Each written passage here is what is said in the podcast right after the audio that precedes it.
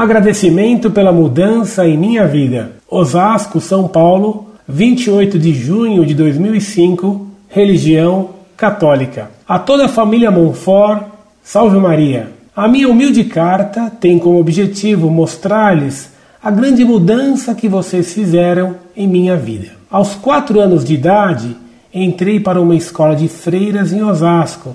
Estudei por 11 anos na mesma escola com os mesmos alunos que ainda hoje são meus melhores amigos. Nesse período, meus pais levavam todos os domingos minhas duas irmãs, juntamente comigo, para a missa. Eu acompanhava a missa atento e sentia uma felicidade enorme em estar ali presente. Nessa mesma época, eu já tinha decidido que seria um padre, um bom padre. E quando as amigas da minha mãe me perguntavam o que eu iria ser quando crescer, a resposta sempre era a mesma: eu vou ser padre, um bom padre.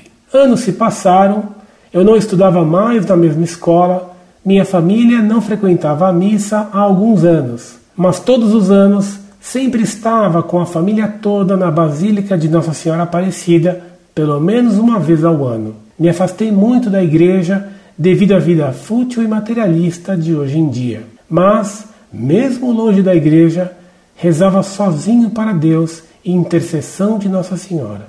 Meu desejo em ser padre não frequentava minha mente a partir do momento em que saí daquela escola e deixei de frequentar a missa.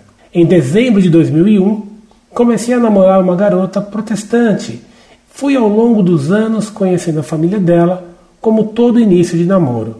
A minha sogra se orgulhava em ser protestante, pois foi batizada pela igreja que frequentava. A avó da minha namorada frequentava uma igrejola do tamanho de uma garagem para dois carros e faz grupos de orações na sua casa. E isso nunca me incomodou. Acredito por nunca ter reparado em certas coisas, pois isso não me ofendia e não me agredia em nada. E por incrível que pareça, eles nunca falavam em religião comigo. Até que no ano passado, quando minha namorada me pediu para mostrar as fotos que tirei com minha família na Basílica de Nossa Senhora Aparecida, acabei mostrando para minha sogra as fotos que minha namorada havia gostado de ver. Tudo ia bem, até alguns comentários feitos pela minha sogra sobre a fé na Santa Igreja Católica e em Nossa Senhora. Dentre eles, aspas, nossa, se essa santa dependesse de mim, ela estaria frita, fecha aspas. Aquilo havia me tocado profundamente. Embora não frequentasse mais a igreja, Aquilo era uma ofensa contra tudo o que eu acreditava. Relevei, aguentei quieto por educação e inocência. Meses após esse episódio, um primo da minha namorada, convertido recentemente para a reforma, foi visitar a casa de minha namorada e felizmente eu estava presente. Professor Orlando e família Monfort ali ouvi as mais absurdas e agressivas tolices contra a Igreja Católica eles não falavam diretamente comigo, mas aquilo era extremamente agressivo e, embora não frequentasse a igreja há muitos anos, me senti magoado e ofendido. Minha namorada falou para a gente sair dali, para que eu não ficasse ouvindo aquelas afirmações infundadas. Mas fiz questão de ficar, de conhecer o resultado da reforma de Lutero. O primo da minha namorada Somente tinha estudado até o colégio e eu já havia iniciado minha pós-graduação. Porém, minha catequese, que eu havia aprendido nos melhores anos da minha vida, não era suficiente diante do meu opositor, que recitava centímetro por centímetro a Bíblia. Depois de ouvir tudo aquilo, tomei uma atitude. Meu crescimento profissional e acadêmico não tinha crescido de acordo com o conhecimento que deveria ter sobre Cristo e seus ensinamentos. No mesmo dia, cheguei em casa e peguei minha Bíblia e minhas anotações da aula de religião que eu tinha recebido naquela escola pela irmã Dulce e comecei a estudar. Como o meu material eram livros para crianças, eu precisava de outros textos para entender melhor tudo aquilo que eu precisava saber para me tornar um bom católico. Então, nas minhas buscas pela internet, encontrei a Monfort. Aprendi, aprendo e aprenderei sempre com vocês. aquele sentimento de certeza na Igreja Católica ressurgiu e voltei a ser mais um católico servo de Nosso Senhor. E quando estávamos novamente na casa da minha namorada, juntamente com aquele primo tolo e repetidor de tagarelices protestantes, o noticiário da TV mostrava a multidão de fiéis que se aglomerava na Praça de São Pedro na despedida do Santo Padre que havia acabado de falecer. E eu aguardava ansioso qual seria o comentário que estaria por vir. Aspas. Nesse frio, eu não ficaria nem um minuto nessa fila para ver ninguém morto. Fecha aspas.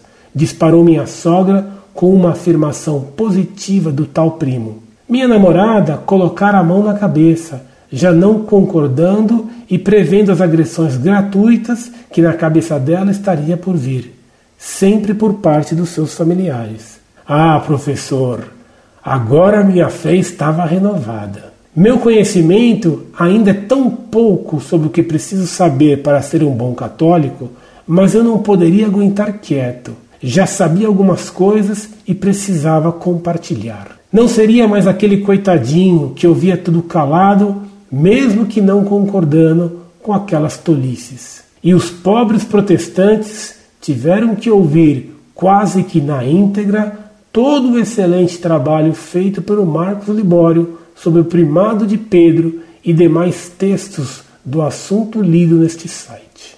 Aliás, não só ouviram, como tiveram que concordar com o primado de Pedro, por livre e espontânea clareza dos argumentos. Agora vocês sabem o tamanho do bem que fizeram e ainda fazem para a pessoa que vos escreve? Não conheço nada ainda, sou apenas um aluno, distante é verdade, mas que não pode caminhar sem o auxílio de vocês. Gostaria muito de conhecer todos vocês pessoalmente, mas mesmo que isso não seja possível, vou buscar o conhecimento de Cristo e sua Santa Igreja que tanto preciso. Obrigado. Muito prezado, salve Maria. Li comovido seu relato e deu graças a Deus pelo fato dele ter usado os textos da Montfort, especialmente os do Marcos Libório, para despertar sua fé adormecida. Que bela vitória você conseguiu, não só sobre esses protestantes, mas ainda mais sobre você mesmo, levantando-se corajoso na defesa da fé. Deus o recompense. Claro que é bem fácil vir a nos conhecer. Quando puder, venha até a Montfort. Ou, se lhe for difícil, marcarei um encontro com você em Osasco onde irei, com Marcos Libório, para dar-lhe um abraço e nosso apoio sempre. Escreva-nos sempre que precisar de algum argumento. Um grande abraço nosso a um novo cruzado da fé. Incorde Jesus Semper, Orlando Fedeli.